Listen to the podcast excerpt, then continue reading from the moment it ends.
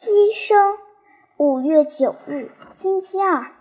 我母亲很善良，我姐姐西尔维亚跟母亲一样，有一颗伟大和善良的心。每月故事《寻母记》，从亚平宁山脉到安第斯山脉的线幅太长，于是老师分配给我们每个人抄几页。昨天晚上，正当我抄写时，西尔维亚踮起脚走过来。轻声细语，然而急切地对我说：“你跟我到妈妈那里去一下。今天早上，我听到爸爸妈妈嘀咕着什么，似乎爸爸一笔生意没做好，心里很难过。妈妈安慰他，叫他别灰心丧气。我们全家的生活遇到了困难，懂吗？这就是说，我们手头钱紧了。爸爸说，全家必须做出牺牲，才能渡过难关。”现在我们俩也得做出些牺牲，对吗？你有这种思想准备吗？好吧，我现在就去跟妈妈说，你一定要拿名誉担保，要按我说的去做。你只要在旁边点头表示同意就行了。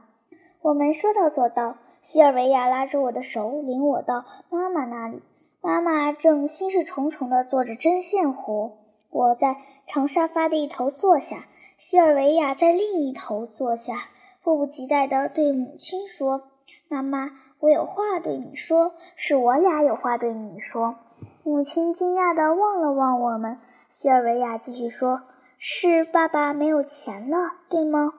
你在说什么？妈妈红着脸说：“这不是真的。你怎么知道的？谁跟你说的？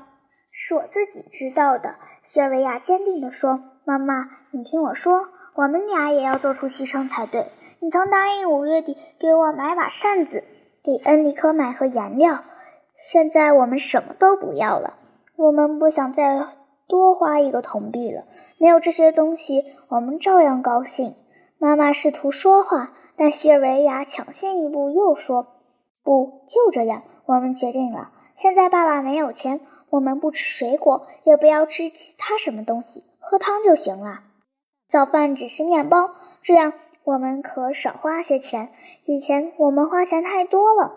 我们向你保证，不管怎样，你将会看到我们像以往一样开心。恩利科，你说对吗？我点头称是。西尔维亚用手捂住妈妈的嘴，又重复说：“是的，我们会永远开心的。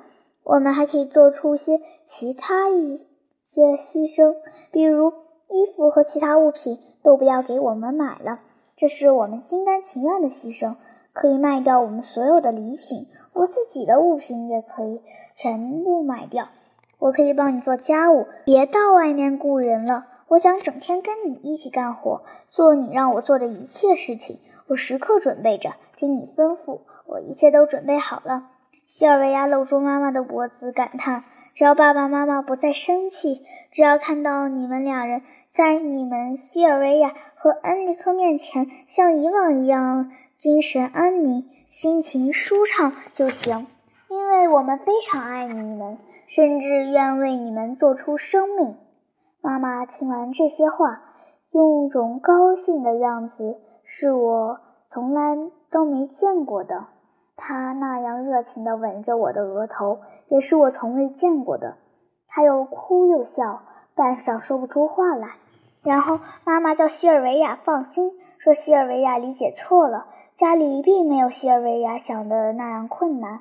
妈妈一次又一次地表示对我们的谢意，整个晚上都是乐呵呵的。爸爸回来后，妈妈把一切都告诉了他。可怜的爸爸，他一句话也没说。但是今天上午坐在饭桌前时，我感到极大的快乐和莫大的悲伤，因为我在餐巾下发现了颜料盒，西尔维亚在餐巾下发现了扇子。